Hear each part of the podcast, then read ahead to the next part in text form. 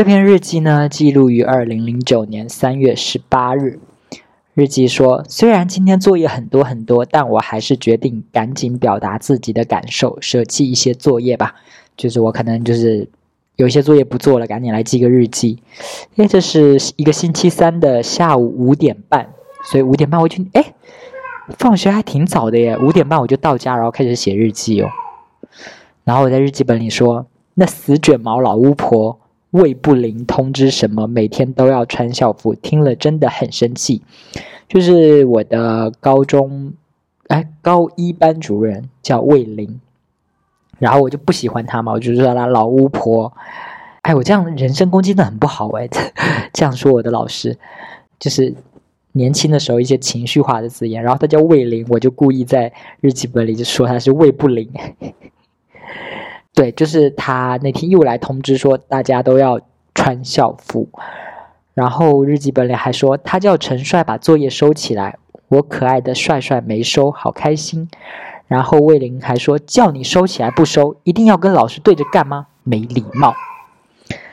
呃，我有点忘记，就是日记本里记得不是很详细哦，但是我猜好像是因为魏玲是语文老师嘛。所以可能是语文或者是班会课，应该是班会课，就是班会老师就讲一些有的没的不重要的话题。陈帅可能就在那边写英语作业，然后班主任就说：“我这是开班会哎，你怎么还在做作业？你赶紧把作业给我收起来。”然后我在日记本里说：“我的帅帅真是太可爱了，就是对你没礼貌，你这个老巫婆。”放学的时候，我问陈帅明天穿不穿校服，因为就是开了那个班会课嘛，然后呃老师就把我们拎出来批评了一顿。就说我们老不穿校服，然后让我们要穿校服，我就问陈帅说：“你明天穿不穿？”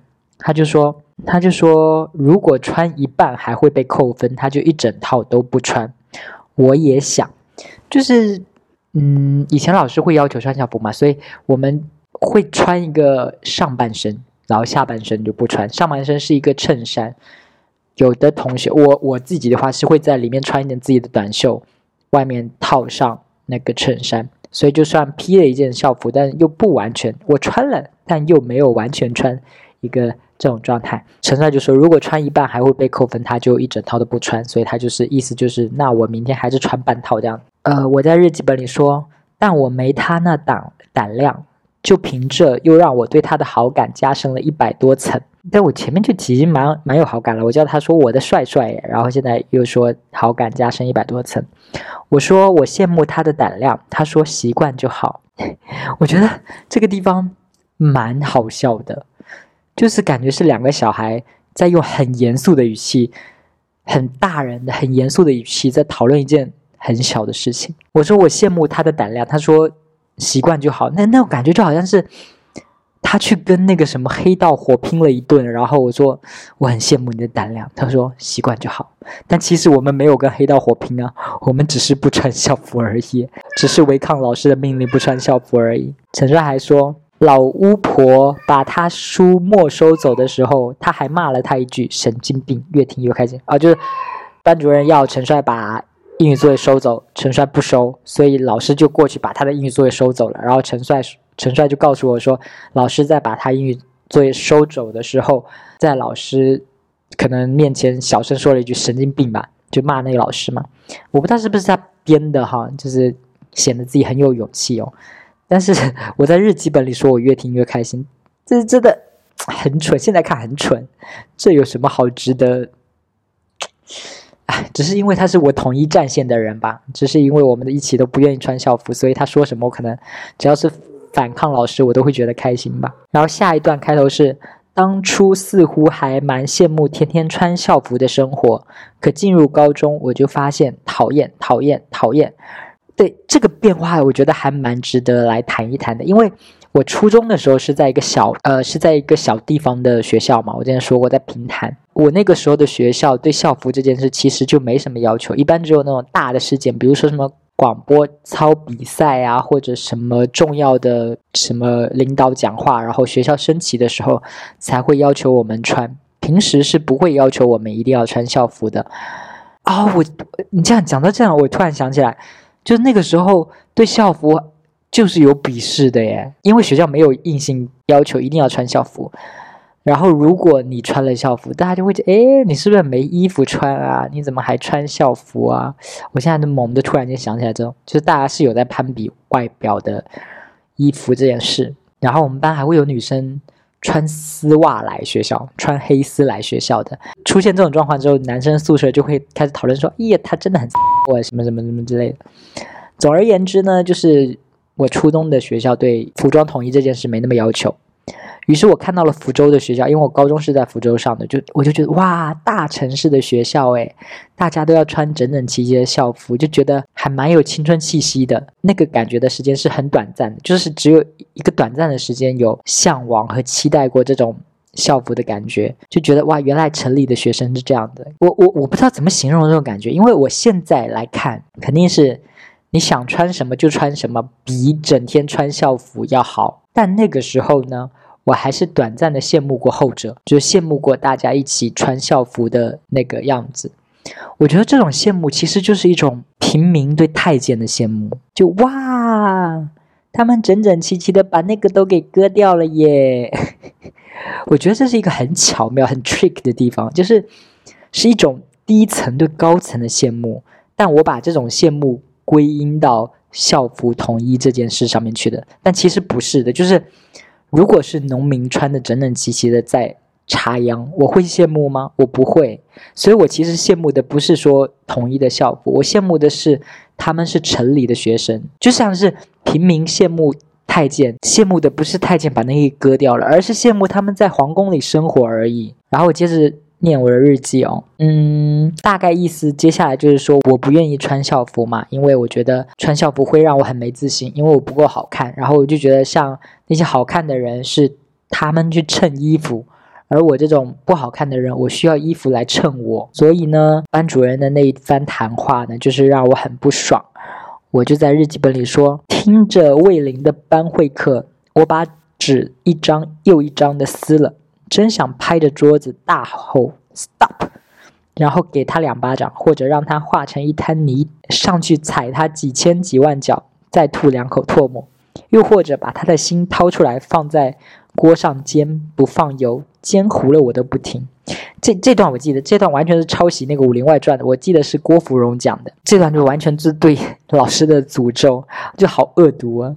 至于吗？不过我我我觉得我我那个时候写这个日记，其实也不是真心的想讨厌他，只是那个时候有一个奇怪的小想法，就觉得那种花里胡哨的骂人其实很很有趣吧，或者觉得很很酷，所以我写了这个巴拉巴拉废话一堆。就是现在哦，作为十年后的我，十二年后的我，如果可以让我再带着记忆回到那个时候的话，我会老老实实的穿校服，我就不会那么抗拒了。我觉得每一个人都好像飘在海上面。每个人都要抓住一根救命稻草，才有办法撑下去，才有办法在海上漂浮着。我觉得我那个时候唯一想抓住的那个稻草就是外表的，就是我的打扮。嗯，但是现在我不一样了。我觉得我现在会觉得说，我没有那么要跟别人比好看这件事了。就比好看这件事，我赢不了也没关系，我换一个战场。我对我现在自己最满意的地方就是，我知道我是一个有趣的人。虽然这个播客可能没几个人听哦，但我还是。觉得我比我身边大部分人是要有趣的。我觉得自己有趣，这是我对我自己的肯定，这是我的另外一根稻草。因为有了这根稻草之后，穿不穿校服这件事对我来说就没那么重要了。就希望大家都能抓到自己的救命稻草吧。就是如果你现在还没抓到，也不要着急，迟早会抓到的。啊，对了，我我感觉好多人是把恋爱当做那种救命稻草，就是你活着的一定要抓着的才有办法。撑下去的是把恋爱当做那样的东西，然后对方一旦不爱了，然后你就稻草没了，你就沉沦了，你就淹没了，你整个崩溃了。需要什么报复对方或者自残什么之类的，有的人是这样子的。就我觉得他们会这样子，是因为他们把恋爱当做了他们的那根稻草。所以说要抓稻草的时候，一定要记得抓一个坚硬一点的，不能是人，因为人是会变的。你所有的东西都建立在他爱你这件事上面的话，那那很危险，因为他可能会不爱你啊。比如说知识啊，比如说技能啊，有了这些东西，你可能会更就。有了这样的稻草，你会。你会在这个海上漂浮的更顺利一点。然后我想起上次我听那个 Storm 徐的博客，就是呃，好像是西坦路吧，他讲了一个发现，我觉得太有道理，我太能体会了。他大概的意思就是说，你越长大越会发现，其实不管你是个什么样的人，都还是会有人喜欢你的。我就觉得我自己是完全印证了这个例子。我小时候，呃，不能说小时候，或者说一直说到我第一次恋爱之前，我都不觉得我是一个值得被喜欢的人。我觉得我没什么吸引人的点。可是后来有了第一段恋爱之后，我就有自信了，因为有男人爱我啦。嘿嘿。不过说说到这里，我我就发现我自己，我就发现我这些观点是不是有点矛盾呢？因为有一段时间，我有在想的一个事情，因为所有的爱情电影啊，或者一些鸡汤博主，他们总会说，你总会。找到一份属于你自己的真爱的，我当时就对这句话存疑很久。我就觉得你们去采访那个你你你你现在立刻马上拿着麦克风冲到那个公园里面去，去广场舞里面去，呃，你去采访那堆老头老太太，你问他们说，你们现在已经就是这么老了，对吧？你们已经快到了人生的终点了，你们现在的老婆或者你的老公，你们的伴侣，现在是你们的。真爱吗？嗯，因为真爱这个概念对老人、老年人来说可能就没有这么一个概念。但是，即便他们弄懂了这个概念，我也未我也觉得他们未必会认为彼此是真爱。他们就觉得啊，这就是父母安排啦，这就是媒妁之言，甚至跟真爱没什么关系。而且也有一些老光棍呢，那些老光棍怎么解释呢？他们他们别说真爱了，他们就是一个假爱，就是普通的爱都没有啊。所以那句话就是鸡汤，总会说你总会找到一份属于自己的真爱。这句话就是不成立，就是一个唬人的好听的话。对我以前的观点就是这样，但是我现在不是讲到这篇，我又我又说什么总会有人爱你的。我我就觉得我乍看之下，我这两个观点很矛盾。一个观点是不相信总有一份真爱是属于你的，另一个观点又是说。总会有人爱你的，就很矛盾。我我我，然后我就想说，我为什么会这么矛盾？我我就试着把这两个观点捋一捋哦。我一定要把这个观点捋顺的话，我发现就是总会有人爱你的，但这个人是谁？这个人爱你的质量如何？你爱不爱这个人？这个人是不是真爱就无法保证了。这样是不是就顺了？就是你未必会有一份真爱，你未必会有一份属于你的真爱，但人生这么漫长。在你的某个人生碎片里，总会有人爱你，可能短暂、很短暂的爱你，也算爱你、爱过你，这样就顺了，是吧？就是就是人生这么漫长，总会有人爱你，但你未但爱的人、爱你的人未必是你的真爱，你们未必会在一起。对，这样这样这样这样就顺了吧。这篇日记记录于二零零九年三月二十三日。这篇日记是讲述我被班主任挑衅，就班主任居然瞧不起我，你知道？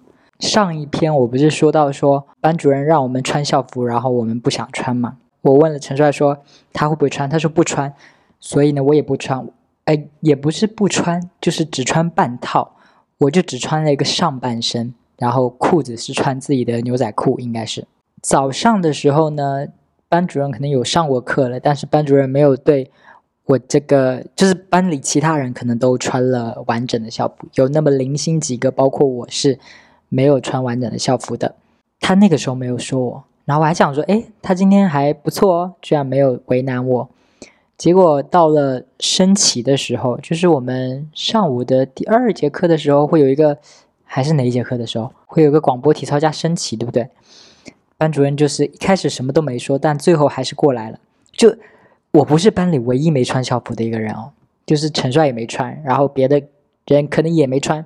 但是他没有去走到陈帅面前说什么，或者其他人面前说什么，他走到我这边说：“啊，没穿校裤啊，没想到你也这么顽固。”然后我在日记本里说这句话充满了嘲笑的感觉，凭什么我就不能顽固？死卷毛，就是很不爽。我觉得这，我不知道这个单从字面上看是不是没有那么挑衅，就是你也这么顽固，就是就是可能语气要哈。没想到你也这么顽固，这这种语气的，我觉得是他想要表达那个意思，就是觉得说你明明就是个草包，你还这边搞什么叛逆男孩、摇滚男孩那套吗？然后我就觉得很不爽，所以我就在日，所以我就在日记本里骂他死卷毛。不过说实话，我确实是一个很怂的人啊，就硬想要硬凹出一副很有个性的样子，但其实我就是没有嘛？没那么有个性，我就是怂啊。呃，日记本里还说。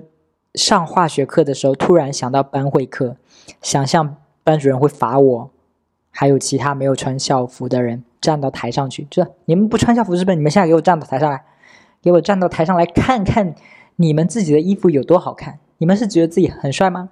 啊？我想象说班主任会这样羞辱我们，所以我就觉得，哎呀，我这么我这个怂包，然后我上课的时候就很很紧张，我我不想就是被这样当众羞辱。不过日记后来倒没记，就觉得可能是班主任没有这么羞辱我们，还是说星期一不开班会，我有点不太确定了。日记里还记到说我下载了一张帅哥的照片，那是零九年，零九年的话就是 iPhone 四出来了吗？零九年，我查查看啊，我查了一下，iPhone 四是二零一零年出来，所以二零零九年 iPhone 四都还没出来，就是那那想必那也不是一个智能机，就是非常非常普遍的一个时代，所以还是在电脑上面下照片，存到手机里，大概是这样子。而且有一点就是，我还称那个帅哥为非主流帅哥，真是迷人，我把它当做手机屏幕，就是当年零九年的时候。现在大家都说：“哎呀，你个非主流，你真的是土爆了，你真是很怂。”但是当年，非主流是一个时髦的词，哎，或者是只是我当时觉得非主流是个时髦的词，是不是其他人当时不觉得非主流时髦？因为我上次有跟一个我的初中同学，一个女生同学聊这个话题，而我表现出来的观点就是说。我记得当时初中的时候，非主流是一件很流行的事啊，就是大家都觉得很高级、很时髦。但那个女生就是啊，有吗？我就觉得我们的态度是不一样的。但但我自己总觉得哈，就是当年非主流是很时髦啊，就是其实当年的非主流就是什么日本的视觉系艺人的那种感觉，对不对？就是时髦吧？还是说，还是说，因为我自己的品味不到，所以在零九年的时候误以为。非主流是真实吗？其实不是吗？也不会啊！我想想那个时候的明星们的发型或者是打扮，也就是非主流抄，也就是抄那些明星的打扮呢。哎，我我不懂不懂，就是非主流到底是不是真实吗？这这不重要啊！我想讲的是，我把那个非主流帅哥的照片下载到手机里面，作为手机桌面，然后我在日记本里说，我要。我老是忍不住 kiss 他，就是我一个逐渐 gay 化的过程呢。我居然就亲那个帅哥的手机上的照片，我还在日记本里说，不知道他知道这边有个男丑八怪抱着他啃会是什么感受。然后我还在日记本里说，看着那非主流帅哥，发现我的缺点就是眼睛太小了，不够长，不够宽。看到这，我真的就觉得审美真的是。变化很大，因为我现在不觉得我眼睛小是一个什么缺点，我也是单眼皮。要是放当年的话，我一定会想要去割个双眼皮的。但现在我就没有想要双眼皮了，我觉得单眼皮很好，很有特色，也不丑，我眼睛也不小。我现在想要做的就是鼻子，我就是想要隆鼻。嗯，所以就是，哎，就是审美是在变化的。就如果我当时割了双眼皮。我现在是会后悔，是不是后悔我把我的单眼皮变成双眼皮？然后我现在做了鼻子之后，我是不是未来又会后悔，说我不应该做这个鼻子？就以网红脸为例哦，我记得就是当年整形刚开始盛行的时候，范冰冰是第一代的整形模板嘛，大家都会想要说我要整成范冰冰的样子，然后就涌现了一批网红脸，就非常类似范冰冰，但又不是真的范冰冰那种。我觉得一开始涌现的时候，大家应该都会觉得哇，是确实挺好看的。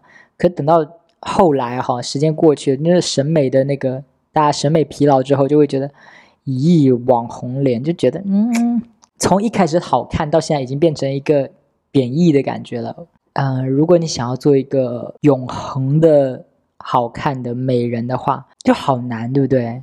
就是审美在变。如果你照着当下的一个审美做了一个什么手术，后面万一又变了呢？这篇日记呢是二零零九年三月二十四日，是接在呃上一篇日记下写的。下载的那一个非主流帅哥的那个欣赏他的美貌的感动当中，很喜欢那个长相，很想要变成那个样子，很想当一个帅哥啊！然后我就在日记本里想写了：回家的路上想起昨天说的话，只要让我长成那个非主流帅哥的样子，我只活一个星期也愿意。然后就开始想象了，我变成他的样子，只活一个星期会是什么样的情况呢？明天早晨醒来，我真的变成那个非主流帅哥了，也意味着我只有一周的寿命了。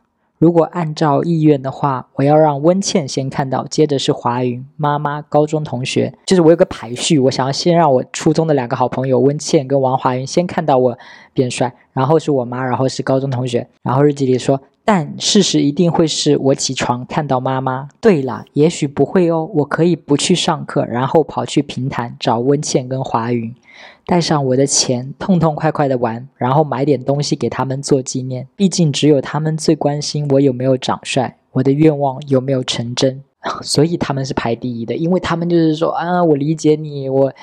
我为你祝福这种的，所以我觉得变帅哥之后，我要第一个去找他们。然后是妈妈告诉他我变了是有代价的，而这个代价是生命，他就会相信了吧？但觉得太对不起他了，把我养这么大，什么都没有为他留下。最后轮到同学了，有些炫耀的感觉，好好的满足我的虚荣心。那个时候我就不会再害怕班主任了。随他怎么骂我也不会尴尬，因为我够自信了。就 你最后就剩七天，你为什么还回去上学呀？啊！然后日记说买我喜欢的衣服，过一个充满个性的一周，爽啊！那么多寿命不是白白放弃的，我度过了最完美的七天。嗯，总结一下，我觉得这篇日记还是让我觉得有点。做作的自我感动，就觉得说哇，我愿意为了这个放弃那么多，只要活一个礼拜耶！我真的是好好想要这个，我真的是好好牺牲哦。我觉得日记里是有这种自我感动的。现在认真的来思考一下，这个值吗？值吗？为了一副皮囊，然后只要一星期的寿命，我相信一定会有其他人也是陷在这样的容貌焦虑里，会不会？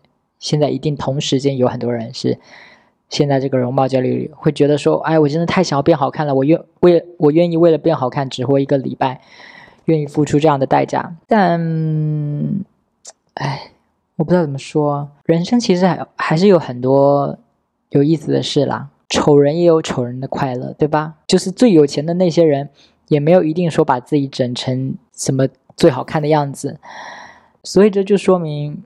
并不是只有足够好看，才是唯一获得快乐的途径嘛？有很多别的方式可以获得快乐，不要不要这么狭隘，不要这么偏激，不要这么……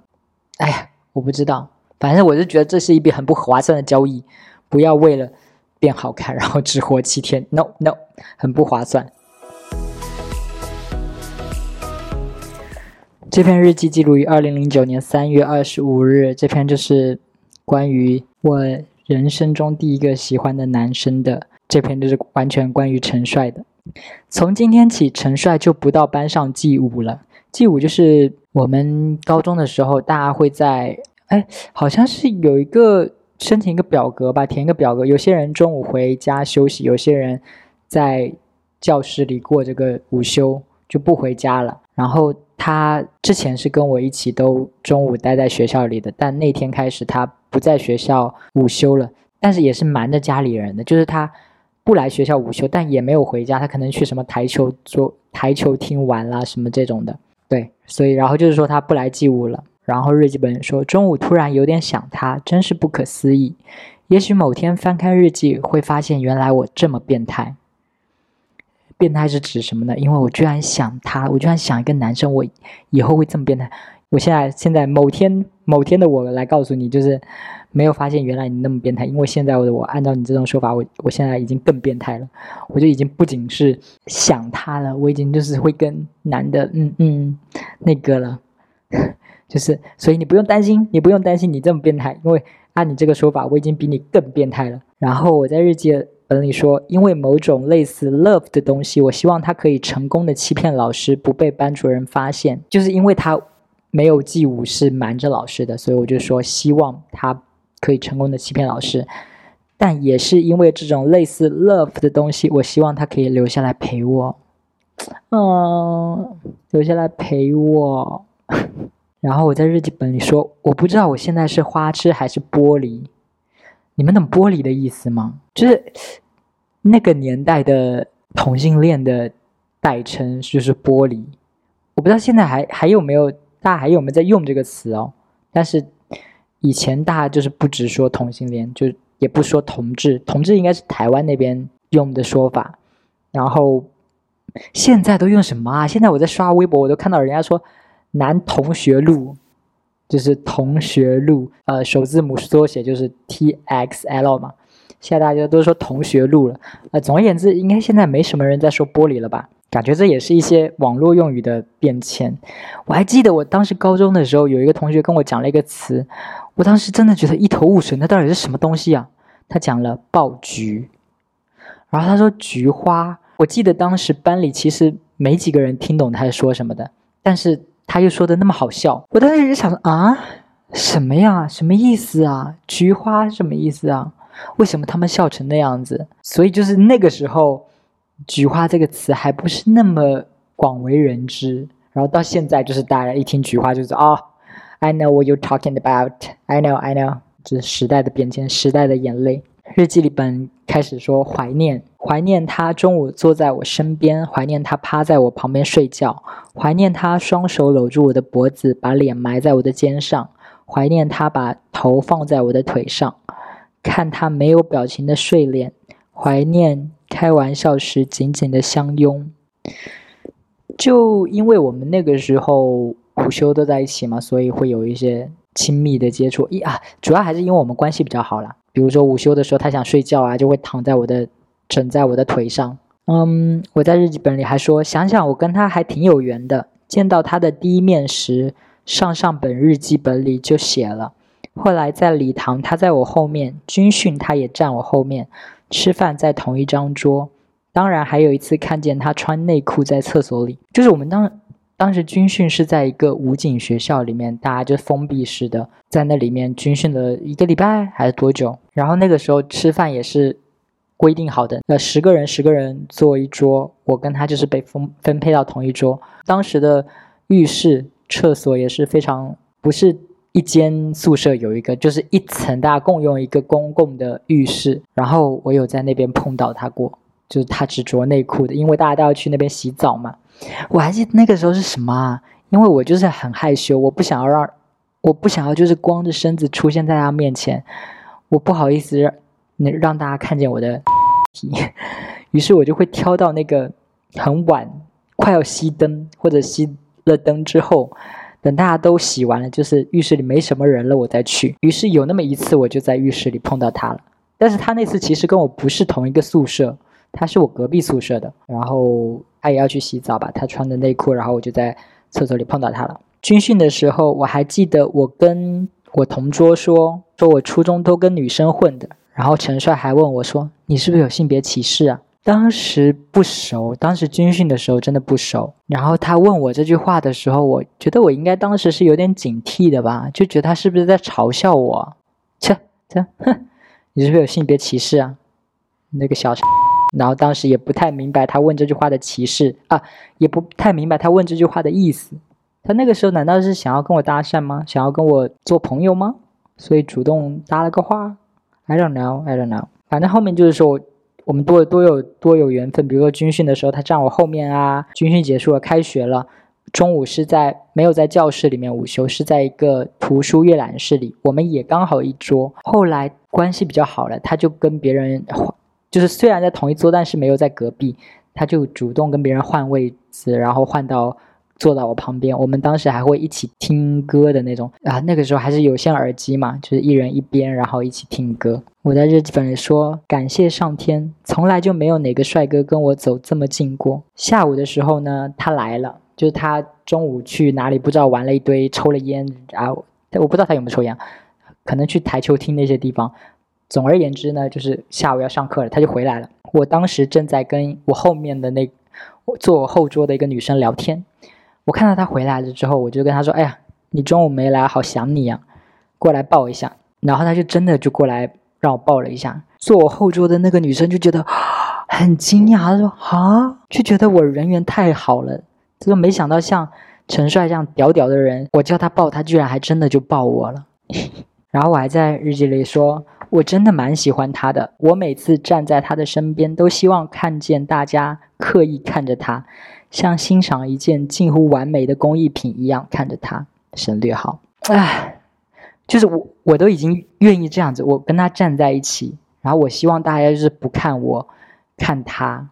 就是忽略我看他，然后觉得他哇，他真的很好看呀！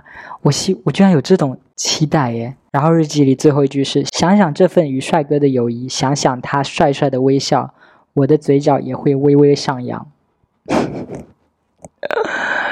这是什么偶像剧的措辞吗？有点，哎，当时的真情实感啊，就是就是很喜欢他，对，就是很喜欢他。这就是我开始单恋的开头了吧？慢慢的，我就要陷入那种万劫不复，好像有点夸张了，就是很难过的那个状态了。